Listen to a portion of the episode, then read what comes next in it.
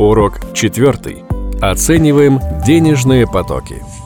Что вы узнаете? Что такое свободный денежный поток? Как вести учет доходов и расходов? И как построить отчет о доходах и расходах? В прошлом уроке мы узнали, что личный баланс дает общее представление о финансовом положении человека.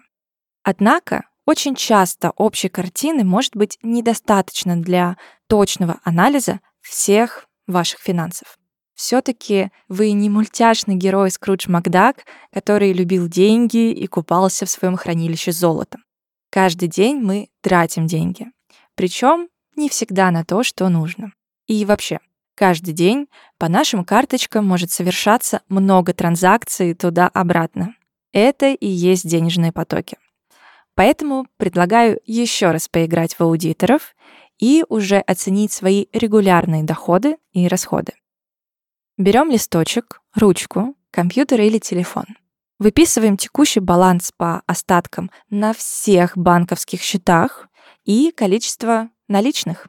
На данном этапе лучше выписывать остатки только по тем счетам и картам, которыми вы пользуетесь регулярно, то есть каждый месяц. Если какой-то счет используется в качестве накопительного, то пока на данном этапе давайте не учитывать его, чтобы не запутаться.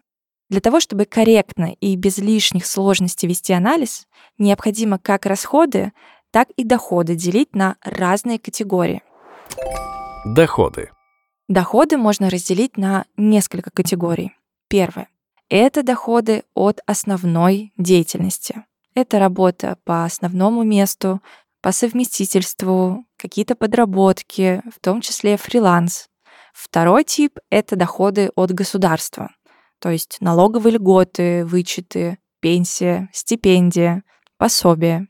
Третий вид — это пассивный доход, то есть доход от инвестиций в недвижимость или фондовый рынок, или проценты от вклада. Лучше стремиться как раз увеличивать именно вот эту статью доходов, ведь как только величина пассива достигает среднего размера ежемесячного расхода, вот тогда вы можете встать и сказать, что вы обрели финансовую свободу. Расходы. Расходы тоже можно делить по разному принципу. Покажу один из способов. Первые расходы — это обязательные, то есть без чего вы точно не проживете. Это аренда, платежи по кредиткам, ЖКХ, услуги связи, интернет, конечно, транспорт, продукты, ну и лекарства и медицинские услуги. И есть второй тип. Как вы догадались, это не обязательные расходы.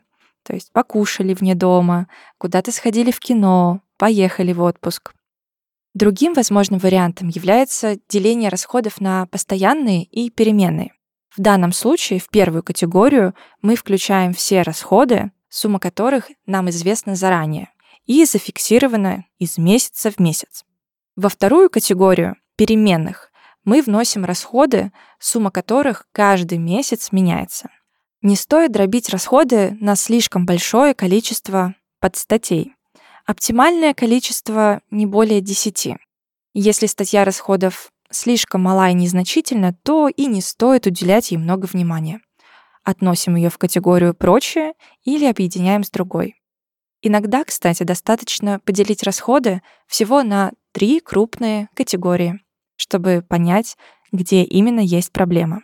Если первичный анализ показывает, что в какой-то из этих категорий ваши реальные траты превышают утвержденные, то имеет смысл копнуть здесь глубже, чтобы понять причину несоответствия. Важно регулярно вести учет и анализ своих расходов. Только так вы сможете контролировать траты. И не стоит забывать о том, что все это надо фиксировать и хранить в одном месте. Например, это можно делать в блокноте или тетрадке. Преимуществом этого способа является то, что с этим справится и пенсионер, и ребенок. Минус — это большое количество ручного труда, и все-таки вам нужно это где-то постоянно хранить. Поэтому вы можете все это делать в электронных таблицах, например, в Excel или Google. Там есть широкий функционал для анализа, и вы можете подстраивать э, учет под свои нужды. Недостаток, наверное, это то, что не все умеют пользоваться этими сервисами, однако если вы умеете, то такой способ будет даже предпочтителен. Также большинство банков предоставляют такую аналитику расходов по категориям прямо у себя в приложении. Все автоматизировано. Вам ничего не нужно вводить, никаких расходов, доходов, статей. Все вы можете посмотреть сразу в приложении. Ну а если ваш банк не предоставляет такую статистику, то вы можете пользоваться сторонними приложениями, которые можете скачать в России. Это Moneyfy, Moneyflow, CoinKeeper и такие же приложения, которые называются «Тяжеловато», хотя само приложение довольно простое. И приложение Zen Money – учет расходов. Подведем итог. Вы составили сегодня личный отчет о доходах и расходах и рассчитали свой свободный денежный поток. Напомню, это ваш доход после всех-всех расходов. Качество анализа расходов зависит от того, насколько хорошо вы владеете информацией о своих финансах. Учет необходимо вести регулярно, особенно в начале, когда привычка только формируется.